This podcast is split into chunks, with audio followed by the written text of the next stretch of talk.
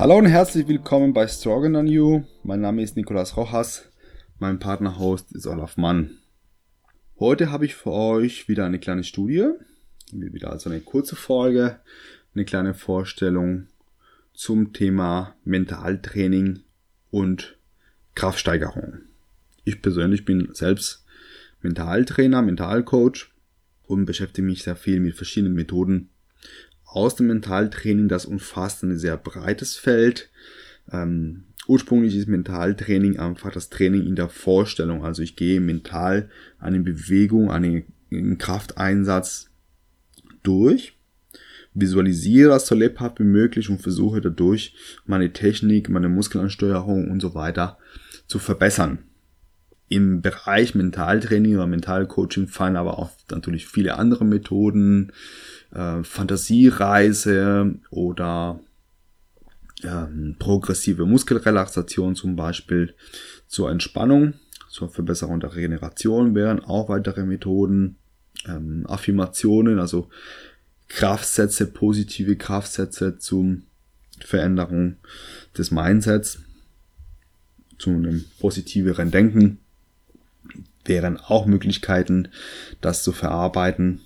Und ich benutze zum Beispiel dieses äh, Imaginationstraining, also das Mentaltraining im Sinne, dass man sich eine Bewegung vorstellt, mit meinen Klienten sehr viel äh, für die Bühne, fürs Posing, für die ähm, Befestigung des Posings in der Wettkampfsituation, dass man sich im Vorfeld schon mal sehr, sehr stark vorstellt, wie man auf der Bühne steht und wie man sich bewegt.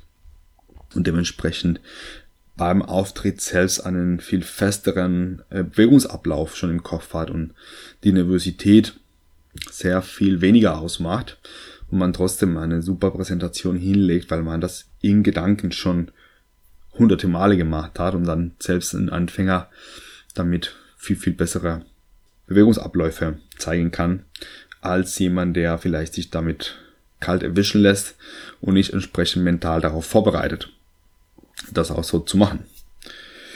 So, und hier bei dieser Studie handelt es sich um eine andere Zielsetzung als jetzt bei mir. Da geht es um die Kraftsteigerung bestimmter Muskel, bestimmter Gelenke.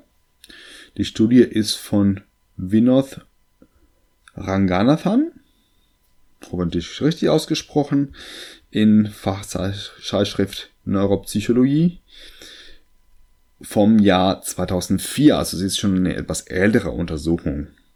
Und die begrenzte sich auch auf zwei Muskelgruppen. Einmal der Kleinfingerabduktor, also der Mus die Muskulatur, die den kleinen Finger nach außen zieht, weg von den anderen Fingern. Und auf die Ellenbogenflexoren, die vielleicht für viele unserer Zuhörer interessanter sind. Also der Bizeps für den dicken Arm, für den starken Arm vor allem. Das waren die zwei Muskelgruppen, die untersucht wurden.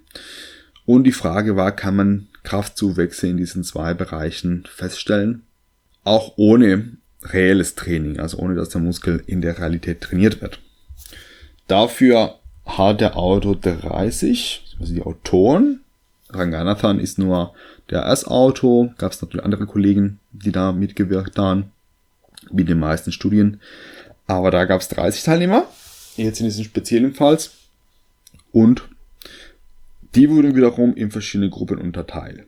Acht davon trainierten nur mental diese Kleinfingerabduktion, also das Abspreizen des Kleinfingers, so ein bisschen Richtung Tee trinken, ganz elegant, nur halt ein bisschen kraftvoller. Acht davon trainierten mental die Ellenbogenflexion, also den Bizeps, Armbeugen, Ellenbogenbeugen und acht von den Teilnehmern absolvierten gar kein Training, war nur als Kontrollgruppe dabei. Und die letzten übrigen sechs trainierten körperlich den kleinen Finger mit dieser Abspreizung. Fünfmal in der Woche für 15 Minuten über zwölf Wochen. Die Mentalgruppe natürlich gleiche Zeitraum. Und dann wurde halt gemessen, wie sind die Steigerungen davon. In Vergleich zwischen den verschiedenen Gruppen. Also das erste Interessante für uns ist natürlich in den Mentalgruppen, Kleinfingertraining mental, gab es eine satte Steigerung von 35%, Prozent, was schon mal eine ganze Menge ist, dafür, dass man nichts gemacht hat körperlich, sondern sich einfach nur diese Aktivierung des Muskels vorstellen sollte. Da gab es keinen physikalischer Widerstand, wahrscheinlich sogar in den meisten Fällen noch nicht mal wirklich Bewegung, sondern man hat sich nur vorgestellt, wie das ist. Aber natürlich kann ich mir das vorstellen und den Finger bewegen oder ich stelle mir das vor, ohne dass der Finger sich tatsächlich bewegt. Im Idealfall kommt aber trotzdem so eine Muskelkontraktion. Das ist das, was man erreichen will. Der Muskel kontrahiert, auch ohne dass die Bewegung oder die ähm, Kraftanstrengung tatsächlich da ist. Beim Ellenbogen gab es auch eine Steigerung, zwar deutlich kleiner, aber immer noch signifikant und gut messbar von 13,5%. Also 13,5% stärker würden die Leute, die den, den Ellenbogen, den Bizeps nur mental trainiert haben. Bei den zwei Kleinfingergruppen ist der Vergleich natürlich interessant. Diejenigen, die körperlich den, diesen Kleinfingerabduktion trainiert haben, hatten eine Steigerung von 53% also schon nochmal ein ganzes Stück höher, fast 20% höher als nur in der Mentalgruppe, also in der Gruppe, die nur mental trainiert hat, so rum. Und dementsprechend kann man definitiv sagen, okay, körperliches Training ist immer noch wesentlich intensiver vom Ergebnis und erreicht eine viel, viel größere Steigerung. Aber das Mentale macht immer noch mehr als die Hälfte aus im Vergleich dazu. Also können wir vielleicht sehr viel darauf zurückgreifen. Die Kontrollgruppe noch das Protokoll erreichte erwartungsgemäß keine Veränderung. Also die hatten weder mental noch körperliches Training und dementsprechend erreichten diese Personen keine Veränderungen. So, was können wir darauf ziehen für uns? Interessant ist es vor allem für Menschen, die vielleicht vorläufig nicht trainieren können. Das heißt Verletzungen, Erkrankungen, geschlossene Studios, wie zum Beispiel jetzt gerade in Lockdown während der Pandemie. Da kann zum Beispiel so ein Mentaltraining mindestens dazu verhelfen, die Leistung zu halten und wenn nicht sogar zu verbessern. Das heißt, wenn ich mir einfach die Kontraktion vorstelle, das Training vorstelle, den Widerstand vorstelle, kann ich meine Leistung trotzdem verbessern oder zumindest besser halten, als wenn ich gar nichts tue. In Idealfall kombiniere ich beide Elemente. Ich kann mental trainieren und körperlich trainieren. Deload-Wochen zum Beispiel bieten sich dafür super an. So kann der Körper trotzdem zur Ruhe kommen, aber die Bewegungsabläufe wären neuronal trotzdem aktiviert. Das war nochmal die zweite interessante Messung, die die Forscher gemacht haben. Die haben auch die im EEG gemessen, wie die Aktivierung im Gehirn ist. Und man kann klar feststellen, dass diese potenzielle Aktivität da ist und dementsprechend die neuronale Ansteuerung des Muskels deswegen verbessert wird, weil unser Gehirn damit arbeitet. Und das ist wahrscheinlich das, was hier ähm, zugreift. Wahrscheinlich wird der Muskel weniger von der Hypertrophie profitieren, wäre zumindest meine These. Wird aber jetzt in den Studien selbst nicht thematisiert. Aber zumindest die Ansteuerung des Muskels jetzt im Sinne der Kraft wird es auf jeden Fall besser. So dass vielleicht hier strenge Kraftsportler, Gewichtheber, Powerlifter den größeren Profit haben im Vergleich zum Bodybuilder, der hauptsächlich an der Entwicklung des Muskels interessiert ist und somit eine Wahlenansteuerung nur ein Mittel zu Zweck zieht in dem Hinsicht ist es auf jeden Fall nochmal interessant zu sehen. Ja, das war es erstmal für Studie. Es war auf jeden Fall eine kleine Untersuchung und mit eine, einer klaren Fragestellung, wenig Messungen, aber sehr aussagekräftige Ergebnisse. Ich denke, daraus können wir ein bisschen was ziehen und zwar vor allem, dass unser Gehirn da eine große Rolle spielt, was die körperliche Leistung angeht.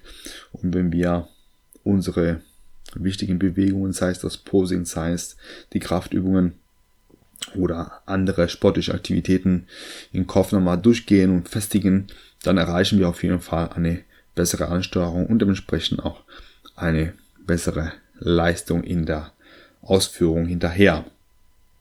In Idealfall, wie gesagt, die Kombi aus beiden, die körperliche Aktivität an den meisten Tagen und an Tagen, an denen wir vielleicht nicht dazu kommen, aus welchen Gründen auch immer, körperlich zu trainieren, können wir das vielleicht im Kopf machen. Dann profitieren wir trotzdem von dem Ganzen. So, ich persönlich habe es sogar auch mal gemacht. Also meine eigene Erfahrung kann ich sagen, es funktioniert. Also meine letzte größere ähm, Auszeit vom Training war vor vier Jahren während einer OP mit Krebsverdacht, das sich zum Glück nicht bestätigt hat, aber da musste ich eine etwas längere Pause machen von über vier Wochen und da habe ich auch diese Technik eingesetzt, indem ich das Training im Kopf durchgegangen bin, habe ich mir ein bisschen weniger als die, die reelle Zeit, aber mindestens eine halbe Stunde habe ich das am Tag durchgeführt. Bis zu einer Stunde habe ich mir das Training Übung für Übung vorgestellt, sehr lebhaft. Wichtig hier ist auch alle Sinne einzusetzen. Also man sollte das Gewicht in der Hand richtig spüren, man sollte die Kontraktion des Muskels wirklich lebhaft vorstellen, dass die Geräusche des Metalls auf Metalls, das Klimpern von den Gewichten, das Geruch im Studio, von mir aus ein bisschen Schweißgeruch, es darf ruhig mal ein bisschen stinken in der Vorstellung, dass das Ganze richtig schön lebhaft wird. Die Musik, die man normalerweise hört, kann man vielleicht sogar im Echt hören, einfach nochmal Musik anmachen und sich die Übung vorstellen. Also, dass wirklich alle Sinne aktiviert werden, dann funktioniert das Ganze am besten. Und dadurch konnte ich damals auch tatsächlich, zumindest für mein Empfinden, wesentlich leichter wieder ins Training ansteigen nach, den, nach der kurzen Pause von, ich glaube, insgesamt sechs Wochen konnte ich nicht so wirklich trainieren. Danach hatte ich aber eigentlich kaum Einbüßen. Der Muskelkater war heftig im Anschluss, aber vom Leistungsverlust war nicht, nicht viel zu sehen.